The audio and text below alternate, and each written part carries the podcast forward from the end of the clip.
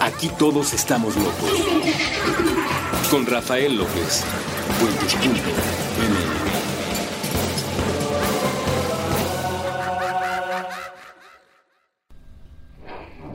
Hola a todos y bienvenidos una vez más a este programa que se llama Supracortical. Yo soy Rafa López y estoy muy contento de estar platicando con ustedes, pero como siempre con, con esta serie de entrevistas que hemos estado ya haciendo, estoy más contento todavía cuando tenemos un invitado que pueda venir a platicar con nosotros de su experiencia, de cómo su propia vida ha ido teniendo diferentes vericuetos y cómo las cosas que va uno viviendo pueden elevar la calidad de nuestra vida diaria. Así es que, Felipe, bienvenido. ¿Cómo estás? ¿Qué tal, Rafa? Buenos días. Estamos aquí platicando con Felipe Morales. Eh, ¿Nos puedes platicar un poquito quién eres tú, digamos, en, en un renglón, en un tuit, tu currículum? Bueno, yo soy eh, médico general Ajá. y me dedico actualmente a impartir programas de mindfulness a diferentes poblaciones con de salud mental, ¿no? Depresión, ansiedad principalmente. Ok, tú eres médico cirujano. Sí, médico cirujano. ¿De la- dónde egresaste? en la Universidad Veracruzana. Ok, de acuerdo. ¿Y qué haces por acá en la ahora CDMX en la Ciudad de México? ¿Qué andas haciendo por acá? Pues fíjate que me vine con mi esposa eh, a México porque tenemos esta pues interés por seguirnos preparando Sí. y creemos que aquí como que hay más oportunidades, sobre todo lo que nos interesa, ¿no? En el caso de ella el psicoanálisis y a mí pues esta cuestión del mindfulness y la salud mental en general, ¿no? Ok, tú me habías platicado que estás este, buscando eh, hacer el examen nacional de residencias para entrar a la especialidad, ¿cierto? Sí, así es, en eso estamos. Ok, ¿esto se puede hacer en algún otro lugar que no sea la Ciudad de México? ¿Todos tienen que venir acá a la Ciudad de México? Platícanos un poquito de cómo, cómo es que un... A ver, esto sería interesante porque nos, nos permite además platicar sobre la diferencia entre un psicólogo y un psiquiatra. ¿Qué demonios es un psiquiatra y cómo tiene que hacerle una persona en México para convertirse en psiquiatra? Bueno, un psiquiatra es primero un médico, ¿no? Tiene conocimientos de medicina general y los tratamientos, los pacientes eh, que aborda son pacientes de salud mental y los aborda con medicamentos principalmente, ¿no? Pues esa es su principal preparación.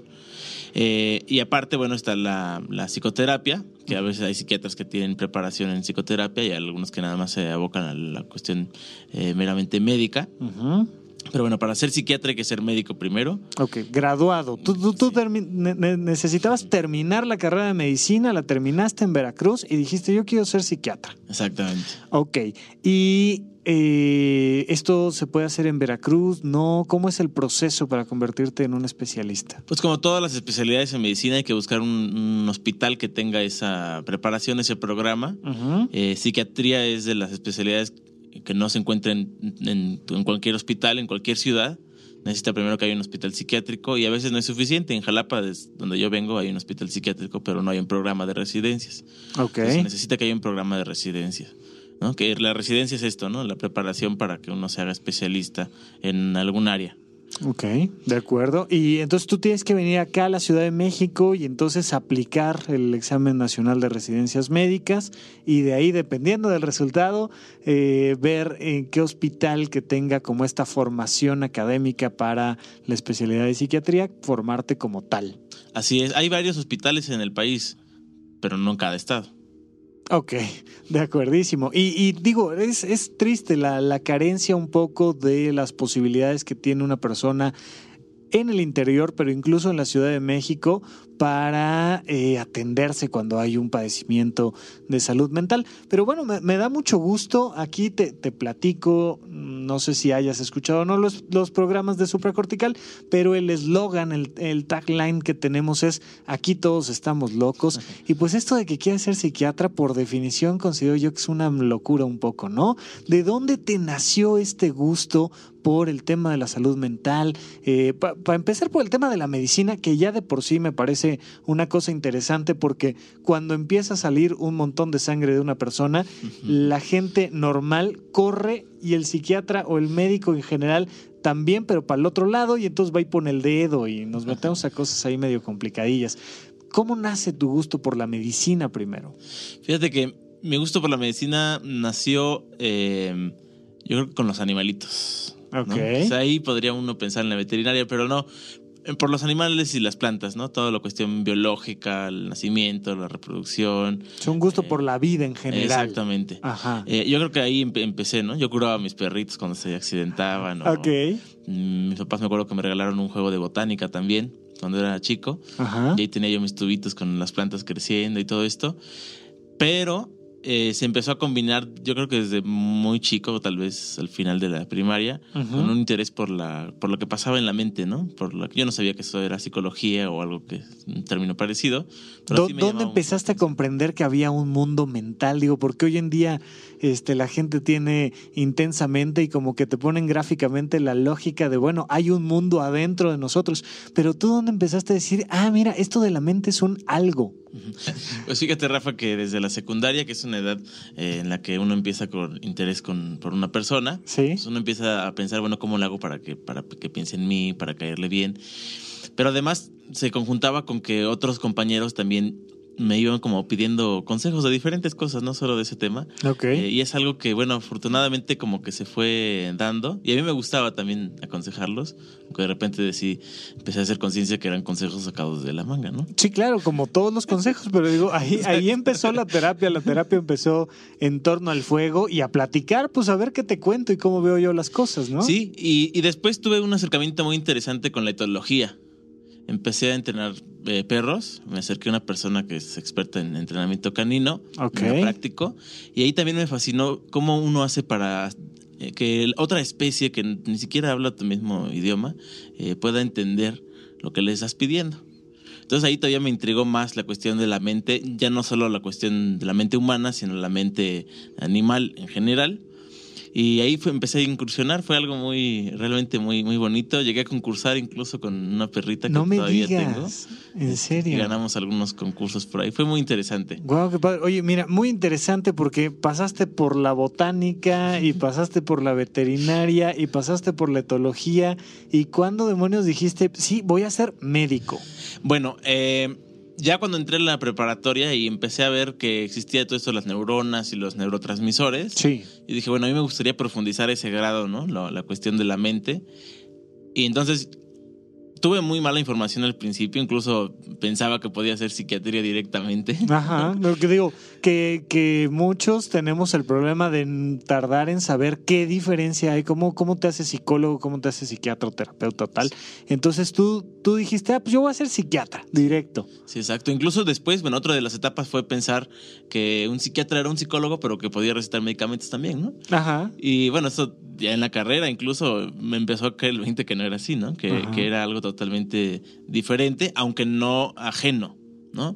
Eh, una cosa de la otra. Entonces ya en la prepa, cuando yo empecé a estudiar todo esto de las, ya sabes, las membranas y eh, la difusión facilitada, el transporte activo y todos estos términos de comunicación de las células, Ajá. entonces dije, bueno, quiero hacer psiquiatría, ¿no? Ya informándome bien, supe que había que hacer medicina primero, pero ese siempre fue mi objetivo, la psiquiatría. En realidad no entré a la medicina como para ver después qué hacía. Siempre fue ese mi, mi primer objetivo. Me desilusionó un poco que no habían campos clínicos en psiquiatría en mi facultad, pero eh, yo los conseguí. Me fui a meter al psiquiátrico de Jalapa y pedí permiso. Me dieron permiso. ¿Ah, sí? Sí, me pidieron que hiciera un papel, lo hice y ya este, ya pude entrar ahí y estar ya con los, con los pacientes, ¿no? Eso de meterse a un psiquiátrico siempre es un proceso divertido. Platícanos un poco cómo fue. O sea, tú entraste directamente buscando ser psiquiatra. Sí, exacto. Ok, y, y ya estudiando medicina, pues entonces tenías como que hacer una serie de prácticas para pasar la materia de psiquiatría o qué, o cómo fue esto. Eh, sí, en la materia de psiquiatría fue eh, pues simpático porque el, el doctor nos pedía que hiciéramos los temas en videos, que hiciéramos como películas de los temas, ¿no? Entonces nos dividimos en equipos, hicimos la historia de la psiquiatría en diferentes eh, películas, pero eso fue independiente de mi acercamiento al hospital. Yo, yo me acerqué por mi cuenta y la jefa de enseñanza, eh, que era en ese entonces la doctora Delfín, me pidió que hiciera, que lo hiciera por escrito, ¿no? Y la escuela en realidad no participó para nada. Yo tampoco no enteré a la escuela, no sé, a lo mejor debí haberlo hecho, pero no. No, no preguntaste, más, más valía que uno de tus alumnos quiere entrar a un psiquiátrico siempre puede ser algo curioso. Sí, de hecho, eh, sí habían otros compañeros que querían hacer psiquiatría, pero, pero no, no, nunca, bueno, no, aunque yo, aunque yo propuse que entráramos al, al hospital, pues como que no había esa curiosidad, tal vez, ¿no? Digo, esto es- a lo mejor fue algo muy personal que yo quería adelantarme ya a tener la experiencia de estar en el hospital. Y por eso, pues yo lo hice así como. ¿Qué te imaginabas que ibas a ver en un psiquiátrico antes de entrar a un psiquiátrico? Porque digo, la verdad es que ya una vez que uno entra, te- le cambia a uno mucho la concepción de lo que es un hospital psiquiátrico, pero un chico, este, un adulto joven estudiando medicina y pensando, oye, pues yo me quiero meter a un psiquiátrico, ¿qué pensabas que ibas a ver ahí? Ya, ¿qué había pasado con tu concepción del control mental y, y la manipulación para, para ser el Johnny Bravo del lugar? Bueno, fíjate que cuando yo entré al hospital, ten- había un estigma, ¿no? Que creo que prevalece un poco en el gremio, incluso médico, tristemente, Sí. sobre que los pa- pacientes psiquiátricos en el hospital están eh, dopados, dormidos, sedados, amarrados. En el mejor de los casos, porque imagínate los sueltos. Sí. Entonces se complica el asunto. Y- o les están dando terapia electroconvulsiva a manera de castigo. Ajá, ¿no? sí, así, sí, así claro. se los imagina uno cuando van cuando va a entrar al hospital. Pero yo quería saber qué era. Oye, Felipe, perdóname, pero lo relacioné con también eh, arcaicas técnicas de adiestramiento canino, que sería el collar de estímulo eléctrico. Sí. En vez de ponerle el collar al perro, se lo pones al paciente en la cabeza y listo, Sí, son sí, electroshocks. sí, algo así es la, la idea que, que se tiene, incluso eh, tristemente te digo, Rafa, en algunas áreas, del, en algunos otros mm, colegas, ¿no? Ajá, sí. Eh, que, que la terapia electroconvulsiva es una especie de, de castigo.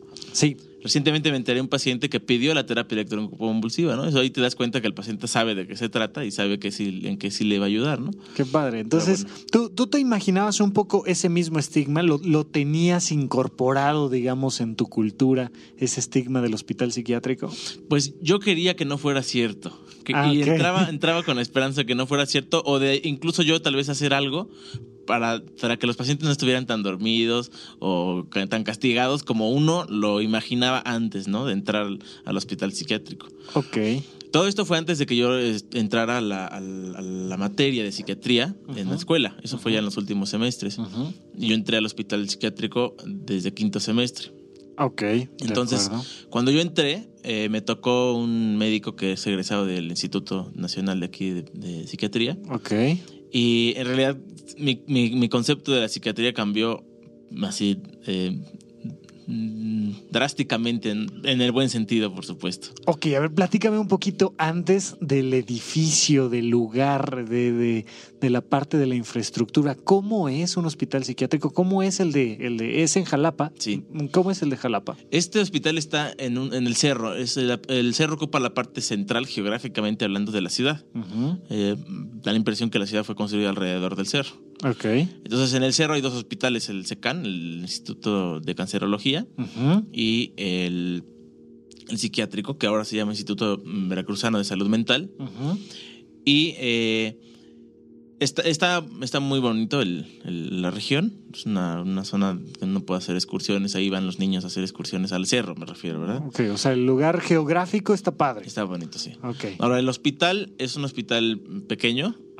Eh, tiene dos pabellones, uno de mujeres y uno de hombres, que están conectados en la cocina, en el comedor, donde comen los pacientes. Ahí pueden convivir los dos grupos y después cada uno se va a su, a su área, ¿no? Ok. En cada uno de los pabellones, que son un patio, es un patio muy grande, hay aproximadamente unos 5 o 6 cuartos grandes también, donde caben unas 15 camas, ¿no? Ok. Entonces ahí están los pacientes, es un hospital público, entonces ahí están los pacientes, está la central de enfermería y un, eh, con unos consultorios para los psicólogos y los psiquiatras que, les- que- van a revisar los pacientes. Digo, aquí nada más hacer la, la aclaración. En los hospitales se diferencian las camas sensables de las totales. Las sensables son las que puede ocupar un paciente. ¿Cuántas camas sensables tiene, tiene el hospital? No tengo el dato exacto, pero, Pero más o en mi cálculo y mi, mi recuerdo, aproximadamente unas 100 camas, tal vez. Ok, Eh, fíjate que digo es importante referirlo porque bueno significa que puede haber 100 personas hospitalizadas en ese psiquiátrico al mismo tiempo Si mal no recuerdo, y si alguien que me está escuchando me quiere dar el dato exacto, el Hospital Fray Bernardino Álvarez tiene aproximadamente 500 camas sensables y el Instituto Nacional de Psiquiatría Ramón de la Fuente tiene 50. O sea, el, el, de Veracruz entonces estaría como al doble de capacidades del Ramón de la Fuente, pero por debajo de, del Fray Bernardino. Eh, y entonces tú, tú llegas a este espacio y es un espacio eh, conservado, destruido. ¿Cómo está? ¿Cómo, ¿Cómo es este edificio? No, es un espacio conservado. ¿no? Las instalaciones, todo está en buenas condiciones. Ok. Ahora ya incluso en los patios hay unos murales que mandó a hacer el, el director unos murales muy, muy interesantes, uh -huh. eh, pinturas. Eh, las instalaciones están en buenas condiciones, los pacientes tienen una buena eh, alimentación, okay. una buena atención. Es un gran hospital para mí, es un excelente hospital. ¿Llegaste y estaban amarrados o estaban sueltos o cómo estaban? No, eh, la mayoría estaba pues podía moverse libremente. Ajá. Yo quisiera aclarar algo. Algunos sí estaban sujetados. Nosotros como médicos no decimos amarrados. Hay gente que dice que es un eufemismo, no lo es. El paciente si se, si se puede lastimar a sí mismo o a alguien más, pues hay que sujetarlo, ¿no? Uh -huh. Entonces no es un amarre, no es un castigo. Sí, ese es, es un método preventivo, ¿no? Exacto. Ok. Eh, y entonces llegaste, la gran mayoría de las personas, por, por, eh, por su condición, estaban libres, deambulando, este, conviviendo con otros compañeros. O sea, no es como la escena que Hollywood nos plantea. Sí, para nada.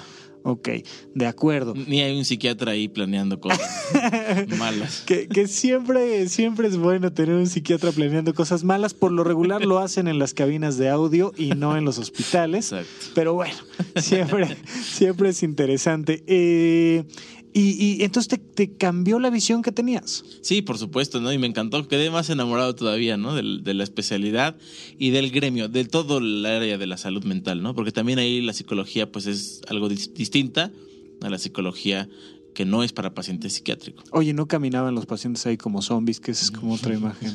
no, no, para nada. Estaban, estaban muy bien integrados. De hecho, bueno, ese es el objetivo. Es un, es un hospital de pacientes agudos. Entonces, lo más que se llega a estar un paciente ahí, pero digamos es una cosa excepcional, son cuatro meses. ¿no? Pero ya como máximo. Como máximo, una cosa. ¿El promedio de cuánto tiempo es? El promedio estará unas cuatro semanas, más o menos. Okay. Que el paciente quede estabilizado ¿no? y que pueda integrarse a sus actividades cotidianas, su trabajo, su familia, ¿no? dependiendo también las capacidades en las que el paciente tenga. Pero ese es el objetivo. El objetivo no es dejarlo dormido y que se vaya a dormir a su casa. Claro, sí, y digo, en el, en el Nacional de Psiquiatría el promedio son 21 días y en el Fray Bernardino por una demanda de atención a veces son menos, 15, 16 días el tiempo que pasa una persona en, en un hospital. A mí me llamó mucho la atención cuando yo viví la experiencia, la diferencia entre cómo entraban y cómo salían los pacientes. ¿Te tocó a ti? Sí, cómo no. ¿Cómo no? Sí, por ejemplo, por los pacientes graves que llegan con un cuadro psicótico, eh, llegan eh, pues alucinando, eh, delirando, y bueno, los pacientes ya salen integrados, platicando co coherentemente, ya no están agitados, ya no están en ese estado de sufrimiento que obviamente se ve que, que, que estaban al ingreso, ¿no? No obstante, llegan diciendo que no tienen nada, que los dejen salir pues para eso hay criterios y hay que explicarle mucho a la familia, hay que hablar mucho con la familia para que entiendan la gravedad de su paciente, de su familiar. Sí, porque además se puede contraponer con creencias religiosas, culturales, con negaciones como tal. Entonces, bueno, pues el médico no está ahí para hospitalizar gente, el médico está ahí para hacer diagnósticos. Toda persona que, lleva, que llega y recibe una atención en ese lugar se hospitaliza. No, no, no toda.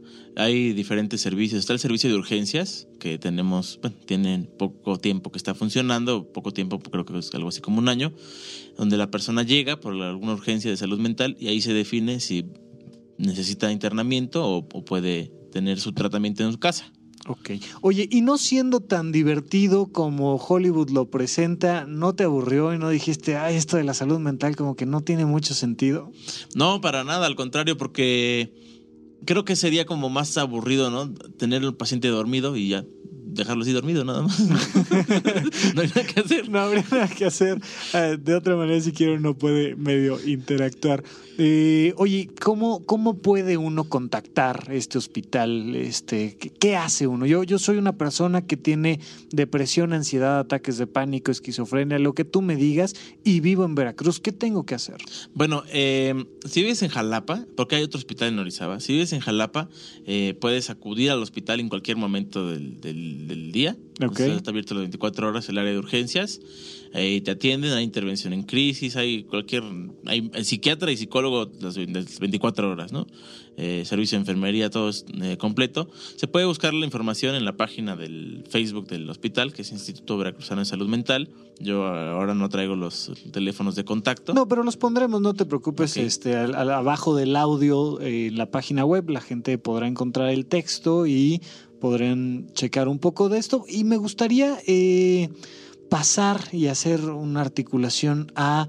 Bueno, pero hay más allá de la neurona y los neurotransmisores y, tú empezaste a tener un gusto por algo que le llamaremos hoy mindfulness, pero vamos a platicar después eh, de un corte un poquito más sobre esto. Así es que regresamos. Gracias Felipe por estar platicando conmigo. Regresamos Gracias, aquí a Supracortical.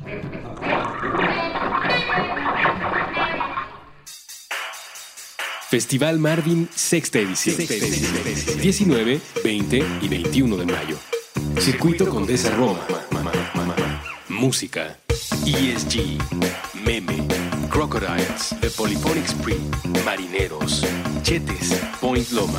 Sexy Zebras. Además, stand-up, arte, cine al aire libre y conferencias. Festival Marvin. Para más información consulta festival.marvin.com.mx. Festival Marvin. 19, 20 y 21 de mayo. Circuito Condesa Roma. Festival Marvin.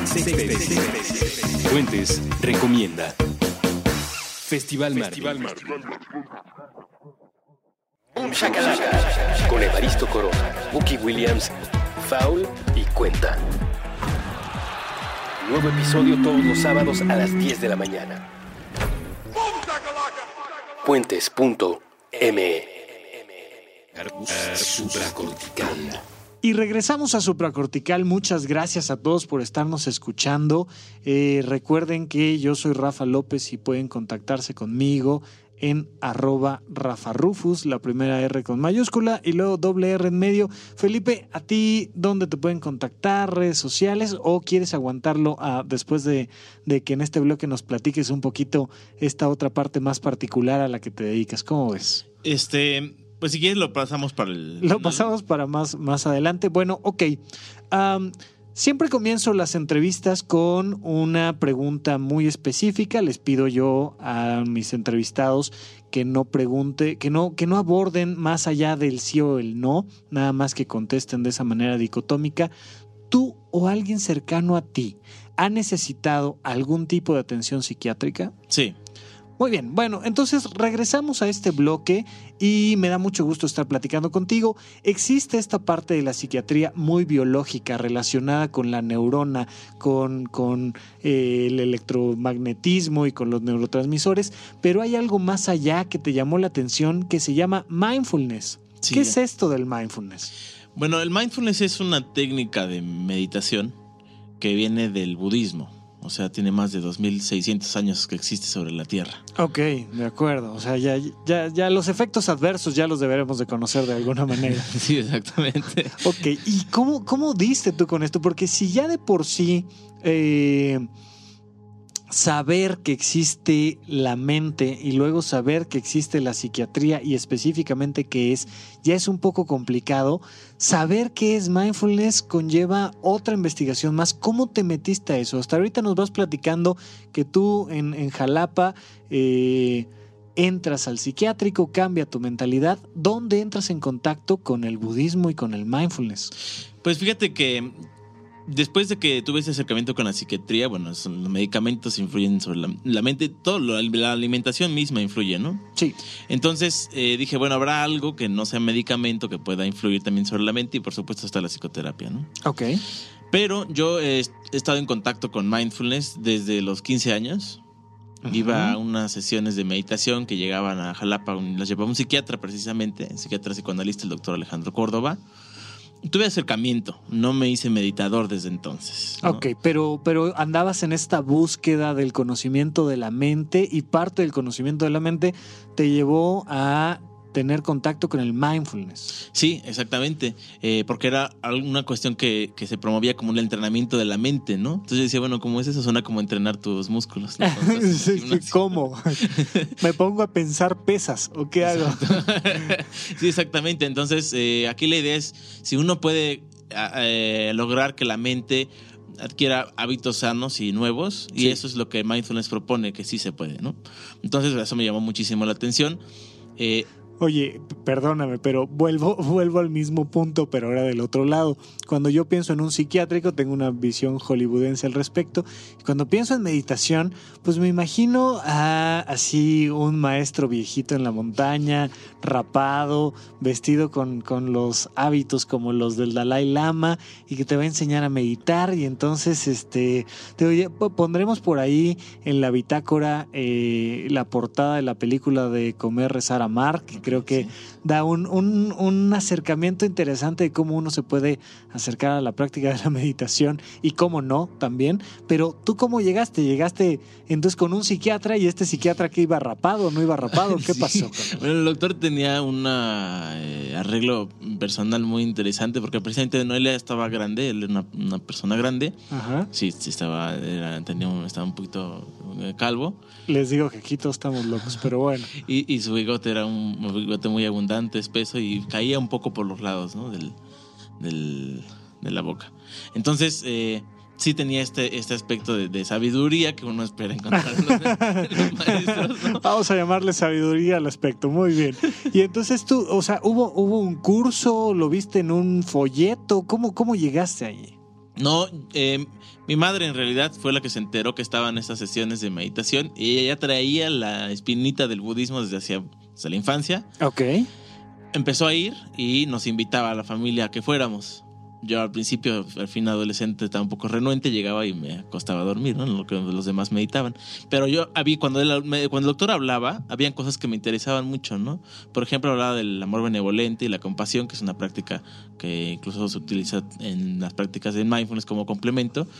Y hablaba de esto, entrenar la mente a ver las cosas como son, ¿no? Entonces eso me sonaba eh, muy interesante. Ujú. No obstante, cuando ya era la hora de practicar, me daba mucha flojera y generalmente no lo hacía. O sea, Ok. Pasaron varios años en los que yo me estuve informando teóricamente más bien para que ya tuviera yo un interés por acercarme a la práctica y ver de qué se trataba, ¿no?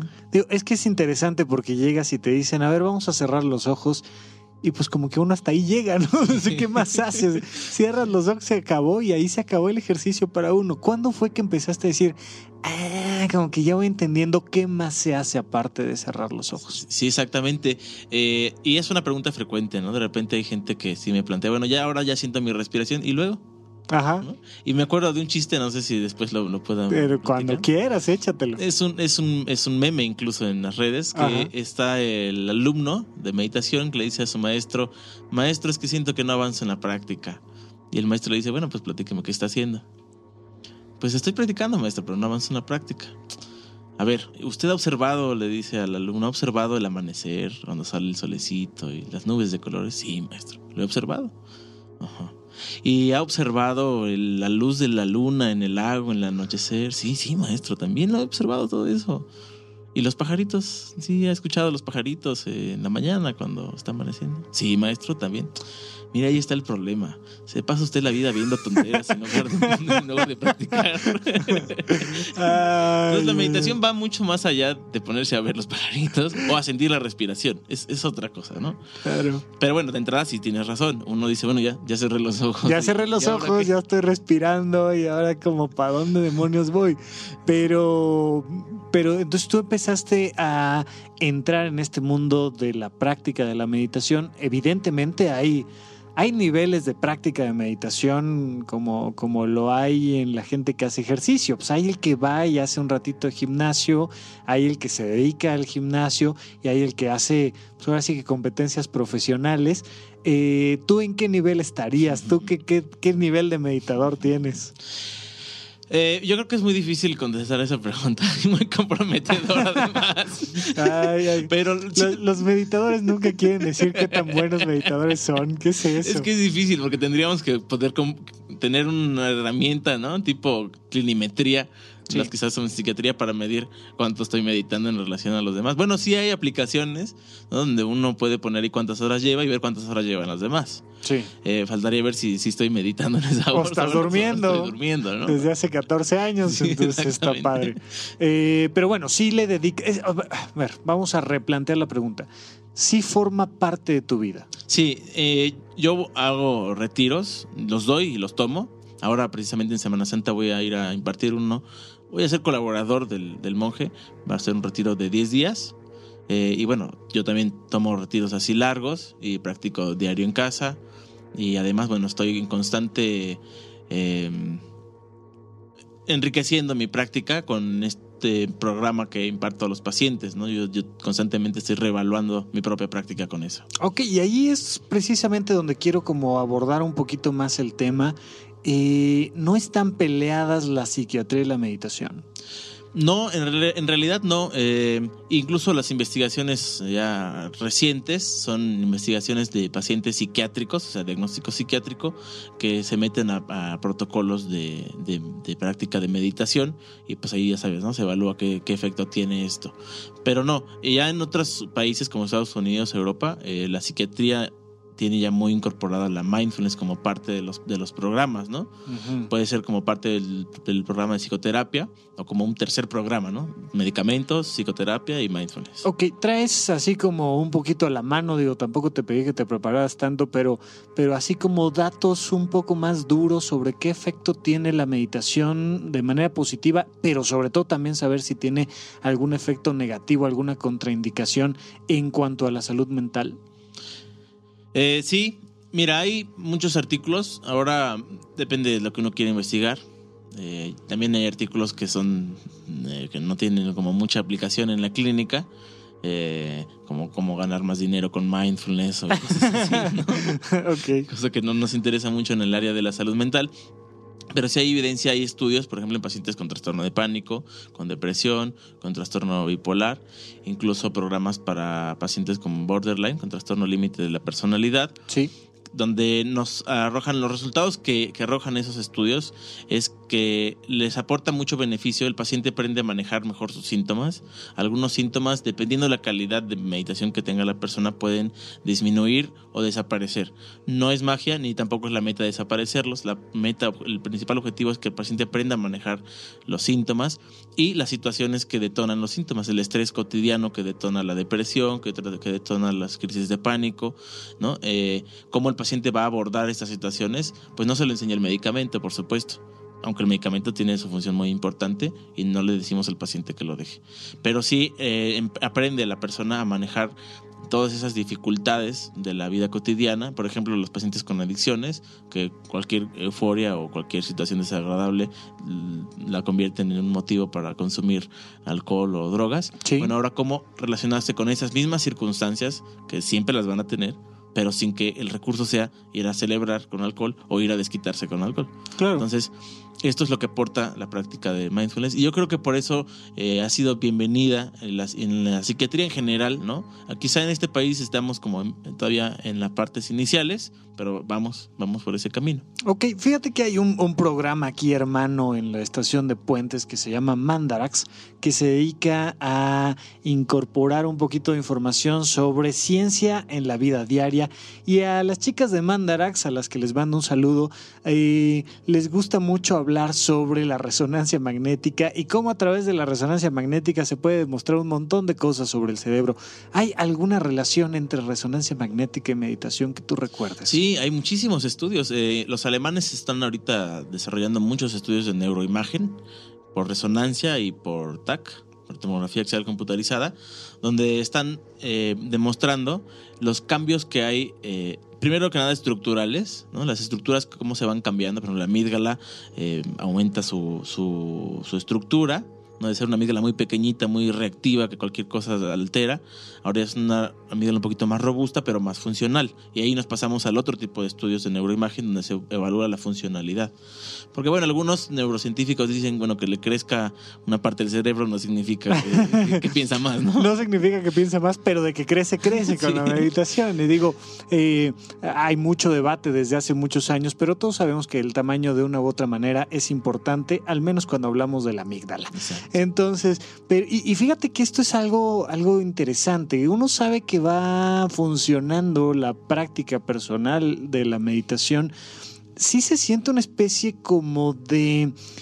ah, así como cuando uno va al gimnasio y tienes mayor condición física y tienes como más capacidad de enfrentarte a retos físicos en la vida diaria, en mi opinión personal hay una sensación como de condición física mental, como que sí tienes más capacidad de enfrentarte a retos mentales de la vida diaria y no con eso me refiero solo a exámenes de matemáticas. Un poco, ¿estarías de acuerdo conmigo en esta, en esta visión o no? Sí, por supuesto. eh, incluso los pacientes mismos lo refieren, ¿no? Ya hubo una, por ejemplo, pacientes con depresión, hubo una- un problema en mi casa, un problema familiar, y pues pude estar ahí sin caer en la culpa, sin caer en la rumiación, que es esta forma de pensar muy repetitiva, eh, sin caer en la ansiedad, ¿no? Pude estar, eh, convivir con la situación difícil y resolver algo con, con la familia, ¿no? Digamos, esas son situaciones más, más críticas.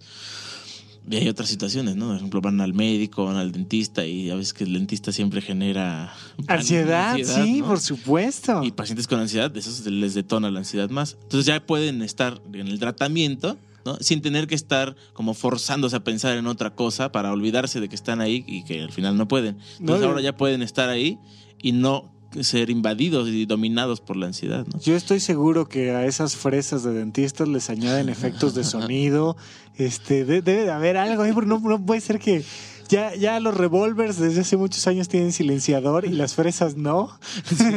es una ¿no? cosa como padre que genera ansiedad. Bueno, te quería comentar de lo de los estudios de neuroimagen. Sí. Están los estudios de función. No solo ya de la estructura, a ver qué le aumentó de tamaño y qué no, sino de la función. Hay, hay algo muy interesante que se llama tractología, Rafa, que mm, si tú sabrás más mm, de ese tema, que es estudiar las vías de unas áreas del cerebro a otras, cómo van viajando la información. A ver, a ver, a ver. Eh, yo, yo a lo mejor sí algo sé de la tractología, pero platícanos un poquito. A ver, primero háblame de cómo se comunica nuestro cerebro y de ahí llévame un poquito a la tractología para que platiquemos un poquito más a fondo de esto. Hay muchas maneras de estudiar el cerebro. Sí. Eh, sabemos que hay regiones que se dedican principalmente a un tipo de función, aunque es incorrecto decir que solamente esas áreas se dedican a esa función. En realidad todo el cerebro está funcionando. Hay este mito, ¿no? De que si usamos el 10%, el 20% del cerebro, en realidad el 100% del cerebro está funcionando todo el tiempo. Ok, e- eso es un, mito que, insisto, las chicas de Mandarax ya han tocado, pero necesariamente supracortical tiene que tocar aquí. Eh, por ahí pondremos en, en la bitácora esta última película que hizo Scarlett Johansson que se llama Lucy, donde hablan de cómo conforme va incrementando su uso, su porcentaje de uso cerebral, entonces se va volviendo una especie de superhéroe invulnerable. Y entonces tú estás afirmando que usamos el 100% del cerebro. Sí, lo que pasa es que uno dice, bueno, si estoy viendo solo me funciona el occipital, que ya sabemos que es la parte que se encarga del procesamiento visual. O sea, lo que está atrás, en la, en la parte más de atrás, De atrás del cráneo, ¿no? Del Del- cráneo, del sí. Pero en realidad todo está funcionando. O sea, si tú vas manejando por la calle, sí ocupas el occipital, ¿no? Para ver. pero también tienes que calcular el espacio, la velocidad, Ajá. ¿no? Eh, tu criterio, si pitas, si no pitas, el claxon, etcétera. Entonces, todo el cerebro está funcionando todo el tiempo. Sí, sería un desperdicio de energía esta masa que traemos adentro del cráneo que consume tal cantidad de energía, de glucosa, de electricidad, que estuviera nada más funcionando al 10%. Sí, exacto. sí, sería como mucho desperdicio. Entonces, el, el cerebro se comunica a través de diferentes zonas, diferentes Sí. áreas y, y tiene una interconexión entre sí cada Sí, zona. cada zona se interconecta con las demás, o con varias, o con todas, o con varias.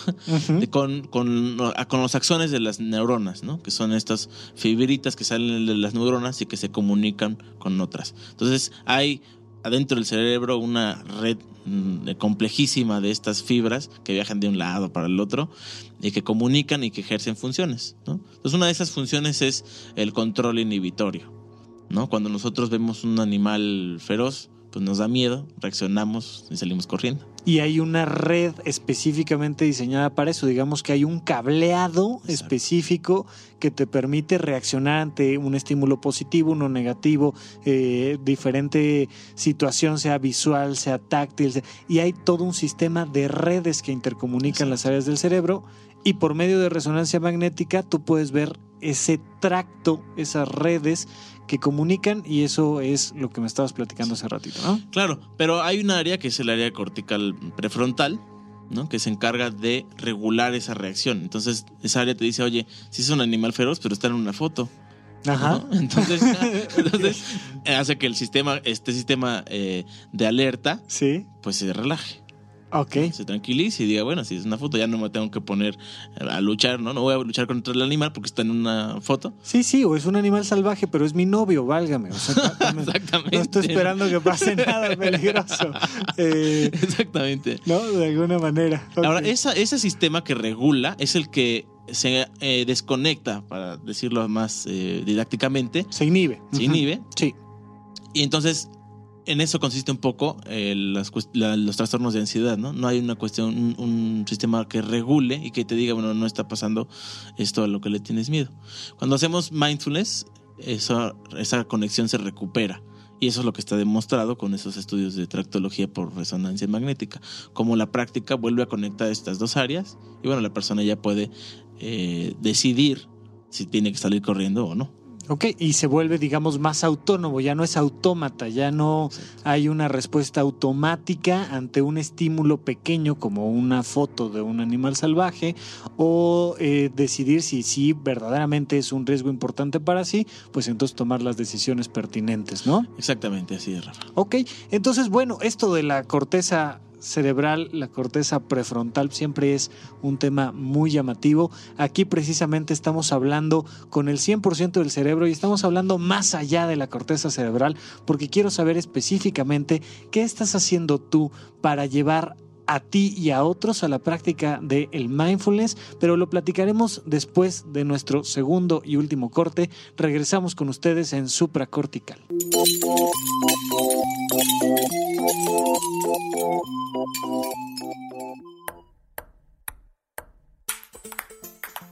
Prestar pensamientos, pelotear partidos, platicar películas, palidecer por placer, pintar paisajes públicos, postularse para Padawan, pasear por planos paralelos, percibir pequeñas partículas, por palabra procrear planetas para par, progresar por plataformas pixeleadas, pulir parlamentos, proteger paraísos, pa, pa, pa, pa, pausar. Puentes propone probar, preguntar, permitir, participar, persistir, pajarear, practicar, permanecer, palpitar, perseguir, parar prejuicios, permutar. Permea paz. Proyecta puentes.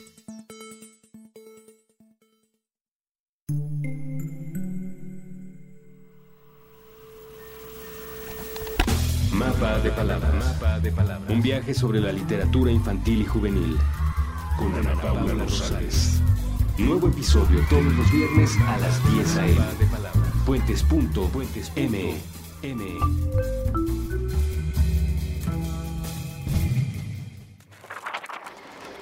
Ingeniería mental para mantenernos cerca. Puentes.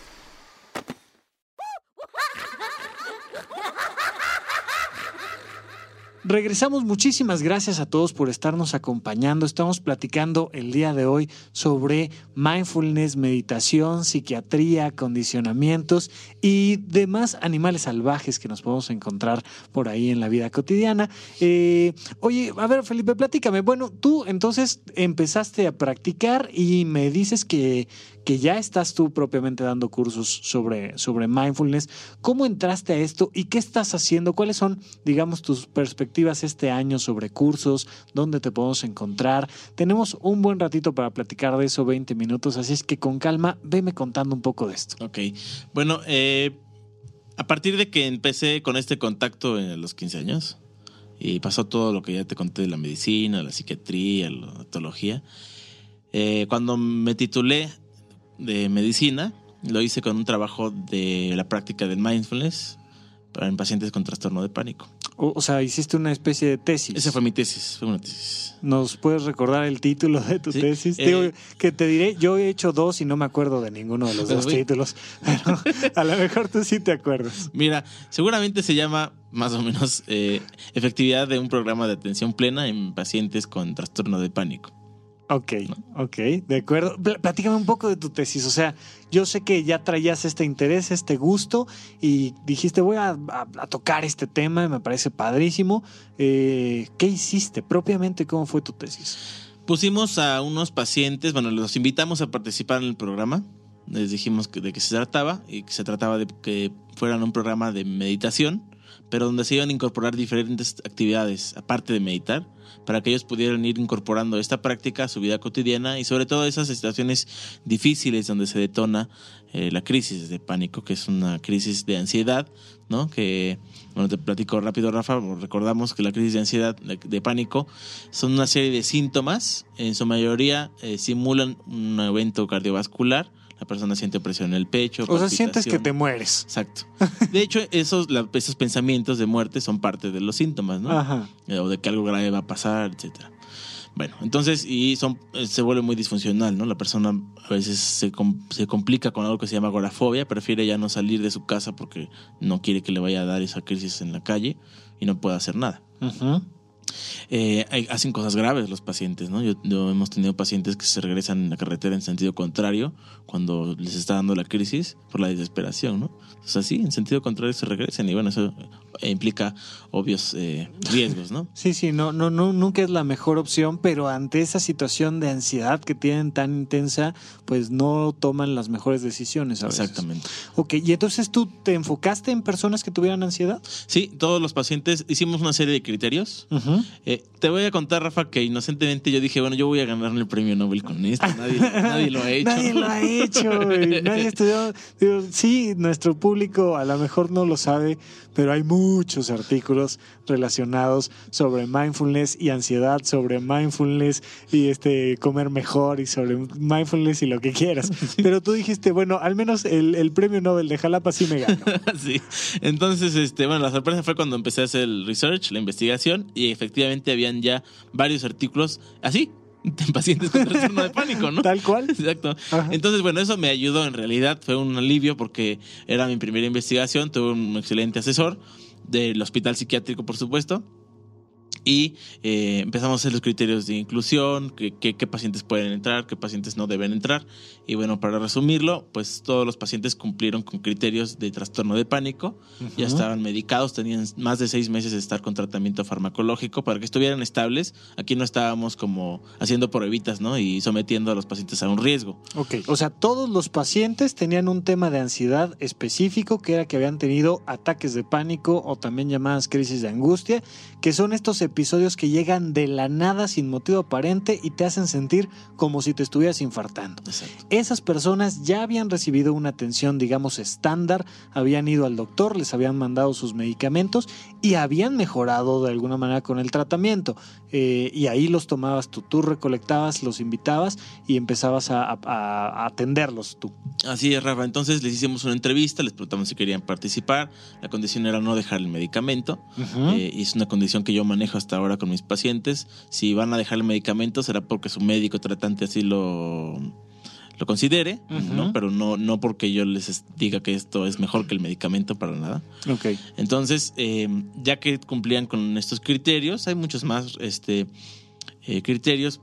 Nosotros no queríamos que no hubieran practicado antes meditación para que no hubiera este sesgo, ¿no? De que, bueno, ya habían practicado y ahora vuelven a practicar, pues por eso les está haciendo efecto o por eso no les hace efecto. O ya tienen un gusto previo por la práctica, o creen que les va a ayudar porque ya lo han hecho, o todo esto. Exactamente. Y otro criterio era que no estuvieran en psicoterapia, ¿no? Porque, bueno, queríamos evitar la mayor cantidad de sesgos que se pudiera. Entonces, que pacientes que no estuvieran, si ya estaban, bueno, pues mejor les decíamos que íbamos a hacer otro programa en el futuro para que pudieran entrar, que sí lo hicimos. Este, pero que bueno, para ese ej- ejercicio de investigación, pues necesitábamos que estuvieran solo expuestos al medicamento y ver qué pasaba si se complementaba con mindfulness. ¿no? Ok, entonces era gente que solo tenía tratamiento, digamos, tradicional con medicamentos, que no iban a dejar el medicamento, pero que se iba a agregar mindfulness.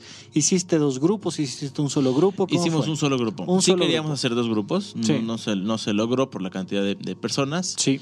Este.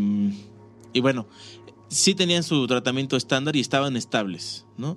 Eh, no ten- tenían síntomas residuales, digamos, ¿no? No, no, ya no las crisis, no tenían las crisis, pero sí había mucho que ciertos aspectos de la vida cotidiana les, les detonaba ansiedad y a veces sí como un conato de crisis, ¿no? O sea, la, la ansiedad seguía siendo un tema en su vida, Sí. aunque ya no tenían estos ataques tan intensos donde sentían que les estaba dando un infarto, pero sí era, híjole, pues es que si me expongo a tal o cual situación, ay, o sea, Sí afectaba su vida. Sí está afectando mi vida, ok. Exacto. ok. Bueno, entonces ya los metimos al, al programa. Para entonces, eh, el doctor había fundado una asociación en Veracruz que se llama Cultivo de la Atención Plena, Asociación Civil. El doctor... El doctor Alejandro Córdoba, que es con el que yo empecé la Sí, práctica sí, a sí, los sí, 15 nada más años. para Seguí el contacto. Ah, ok. Entonces, eh, yo eh, eh, ahí a, la- a esa asociación lleg- llegaban eh, o llegan periódicamente de Massachusetts a darnos el programa de reducción de estrés basado en la atención plena que hizo Kabat-Zinn, que mm, lo hizo en el final de los años 70. Ujú. Entonces les dimos, ese fue el programa que les dimos a los pacientes. Tal cual. Tal cual. Ok. Eh, entonces, bueno, los, lo- eh, los pacientes empezaron a ir, les hicimos una serie de entrevistas antes y al final para ver, y durante. Y bueno, pues presentaron unos resultados muy eh, interesantes. Ok, a grandes rasgos, ¿qué viste en tu tesis? ¿Tú qué reportaste y por qué dijeron que eso valía para que fueras médico? bueno, porque ofrecía una perspectiva nueva Ajá, y funcional ok. para que los pacientes eh, pudieran manejar mejor sus síntomas. Tuviste buenos resultados. Tuvimos buenos resultados. Estadísticamente hablando, presentamos los resultados en el Congreso en un cartel, en un concurso de carteles.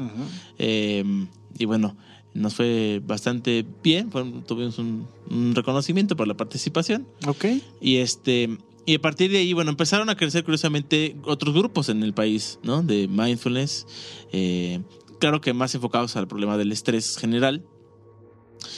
Y mu- muy pocos a la cuestión de salud mental, ya con pacientes diagnosticados, ¿no? Ese es un problema muy simpático, Rafael, que me he visto enfrentado, que ah, promuevo programas para pacientes con depresión y me llama gente que dice que está deprimida porque el novio la cortó, Ajá. porque no saben qué hacer de comer para la tarde. ¿no? Entonces, sí es una depresión más bien clínica lo que atendemos, ¿no? Ok, sí, o sea, tú te enfocas más en personas que ya tienen una atención psiquiátrica de alguna manera eh, y no nada más que, y, y bueno, curioso, afortunadamente la gente se está acercando cada vez más a este tipo de prácticas que son de alguna manera una higiene mental. Exacto. Eh, pero entonces te hablan y te dicen, no, pues es que yo, este, yo dos días dormido en cama y entonces ya, pues estoy deprimido. Sí, exacto. Ok. Y empezaste, digamos que tu tesis fue entonces la primera vez que participaste como conductor en un grupo de mindfulness y de ahí te arrancaste. Eh, el conductor fue el doctor Alejandro Córdoba. Yo fui el evaluador y el asistente de él. Me empecé a acercar ya después de la tesis a eh, la Asociación de Cultivo de la Atención Plena y ahí empecé a tomar las capacitaciones desde Massachusetts y empezamos a incorporar el programa de terapia cognitiva para depresión con el doctor eh, Córdoba, que yo empecé a aplicar ahora en Jalapa. ¿no? Ok. Entonces, eh, así fue como, em- como, em- como empecé ya yo mi práctica como instructor. Pero bueno, eso me implicó mucha preparación y no solo los cursos de Massachusetts. Empecé a acercarme a un monasterio budista y a tomar como la práctica más cercana e incluso estudiar aspectos más profundos del budismo para saber, bueno, de dónde viene esta práctica, ¿no? Porque ahora uno se encuentra con que esta práctica está siendo como reinterpretada constantemente en Occidente. Ajá. Y resulta que estamos descubriendo cómo funciona la práctica de mindfulness. Y ya hay un antecedente, un fundamento teórico de 2600 años de antigüedad, que bueno, por lo menos hay que leerlo, entenderlo y ver qué es lo que ellos proponen, que para qué sirve su práctica. Entonces no empezamos con los libros de Sanborns. No, yo prefiero, yo recomendaría que empezáramos con algo más, eh, pues, como dijéramos, original en cuanto a, su, a sus fundamentos, ¿no? Ok. ok. como una introducción. Hay varios textos. Una preparación implica textos, eh, fundamentos budistas. Yo creo que es una parte muy importante que uno se adentre y profundice en ese conocimiento, no que uno se haga budista necesariamente. Otro tipo de textos son los textos que hacen los monjes para gente laica, o sea, no son de monje a monje, sino para que otros lo, entendamos. Y los otros textos son los textos ya occidentales de maestros contemporáneos que practican y aplican la práctica de mindfulness en diferentes contextos de salud. Ok, alguien que nos está escuchando ahorita que no sabe nada de meditación, de mindfulness, de nada, pero dice, bueno, mira, antes de cerrar los ojos y quedarme dormido, mejor los abro y leo un texto. ¿Cuál le recomendarías que pueda encontrar en México? Que sea un texto amable eh, y que no empiece con las descripciones del mandala y del dalmala y estas cosas. Eh, hay un libro muy, muy bueno que se llama El cultivo de la atención plena Ajá. de el venerable Gunaratana. Entonces se puede encontrar aquí en México en cualquier librería o se pide si no está en ese momento y llega rápidamente. Eh, no me acuerdo ahorita la editorial, podría ser Body. No, ok. No te preocupes, este, después la, la pondremos completa la información en la bitácora, pero eh, tú empezarías por ahí. ¿Algún otro texto, película, video de YouTube? ¿Por dónde empezamos? Eh, bueno, ese, digamos, para entender qué es la meditación, qué no, qué no es la meditación, porque tiene unas partes muy interesantes de qué no es la meditación. Precisamente esto, por ejemplo, Clara, la meditación no es para levitar, para tener estados Ok. sublimes, ¿no? Ok, ok. Fíjate que este es interesante, no lo había pensado, pero sí efectivamente se relaciona mucho con esta capacidad de volar que todavía yo no he visto que nadie Sí, tenga. Exacto. Otro, por ejemplo, que dice él, bueno, la meditación no, no es para que mis problemas se, se resuelvan ya definitivamente en dos semanas. ¿no? Ok. Eh, no es para eso. que también está muy occidentalizada esta idea de tú crees fervi- fervientemente que va a haber un Ferrari rojo afuera de tu casa, pero créelo fervientemente y va a haber un Ferrari rojo. Exactamente. y entonces si medito no va a haber Ferrari rojo. No, no va a haber Ferrari rojo. Ok. No, Pero no me voy a pelear con la idea de que no haya un Ferrari rojo. No, no tengo problema tampoco, pero y si, y si hay, a lo mejor el problema es que no sea mío. ¿no? Exactamente. Pero bueno, Exacto. ok, entonces este videos, cosas. Sí, hay eh, mucha información en el, en el YouTube.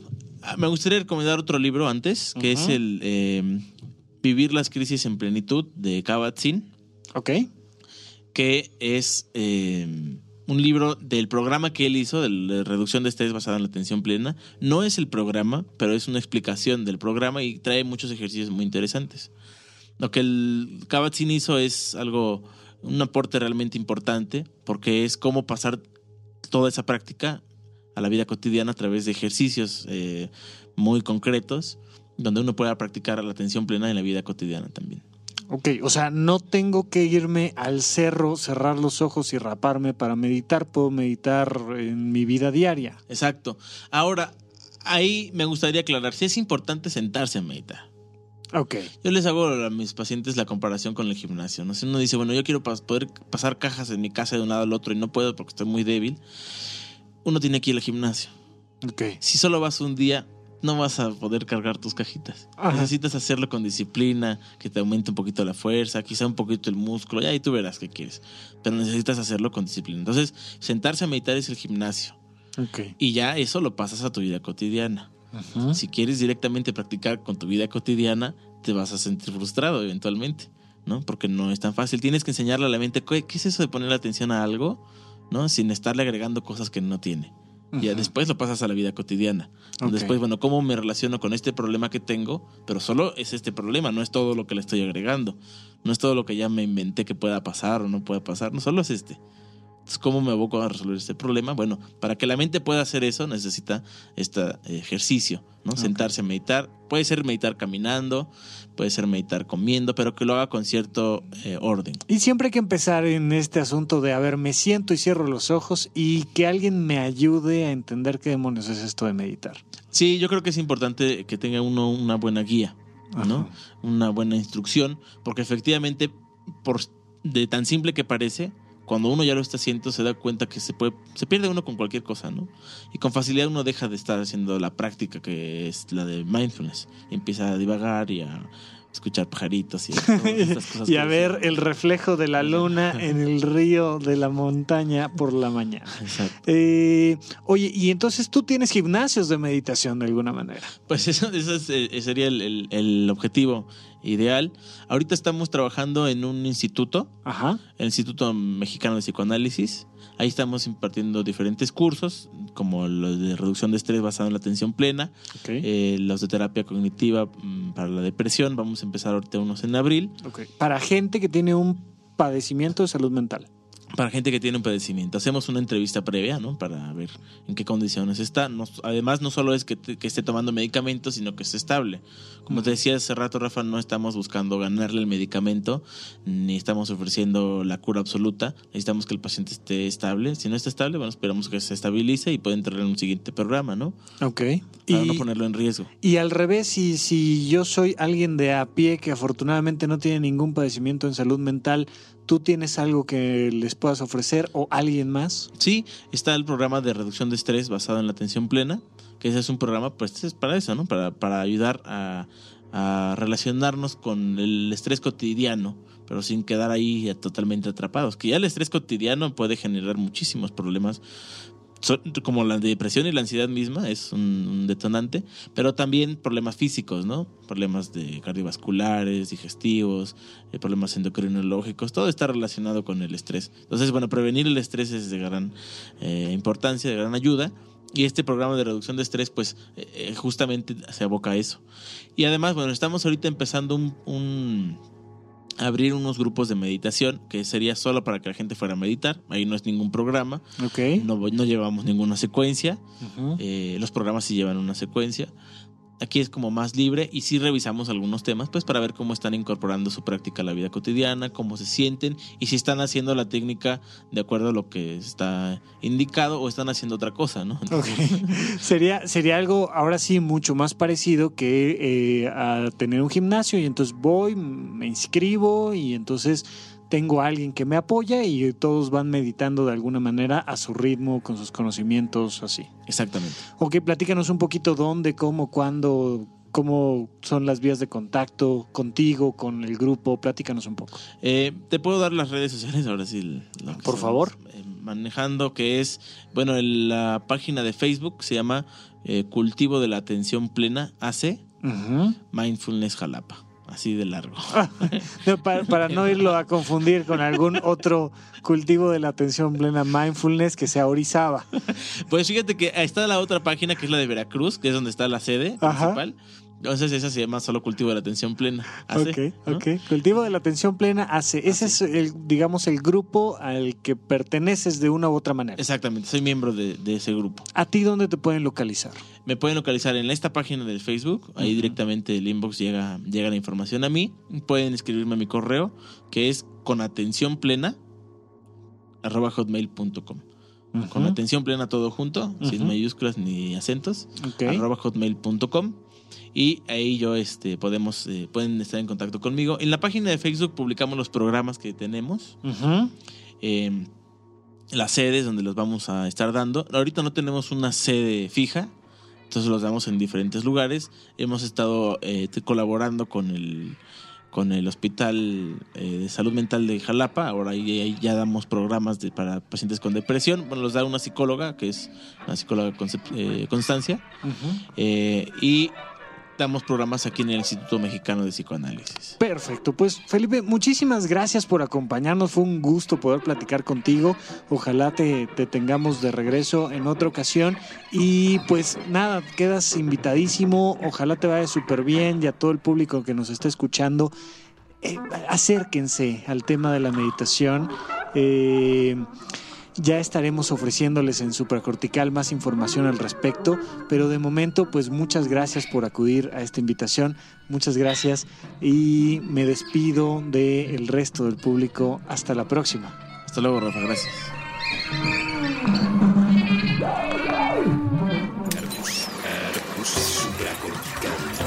Aquí todos estamos locos. Con Rafael López. Puentes.mx.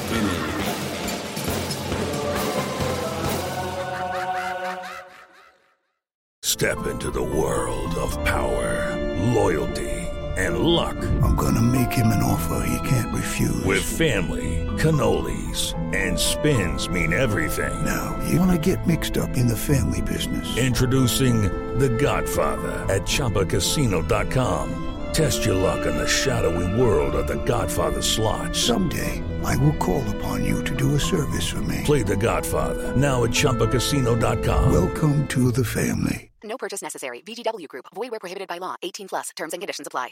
En Sherwin Williams somos tu compa, tu pana, tu socio, pero sobre todo somos tu aliado, con más de 6.000 representantes para atenderte en tu idioma y beneficios para contratistas que encontrarás en aliadopro.com. En Sherwin Williams somos el aliado del PRO.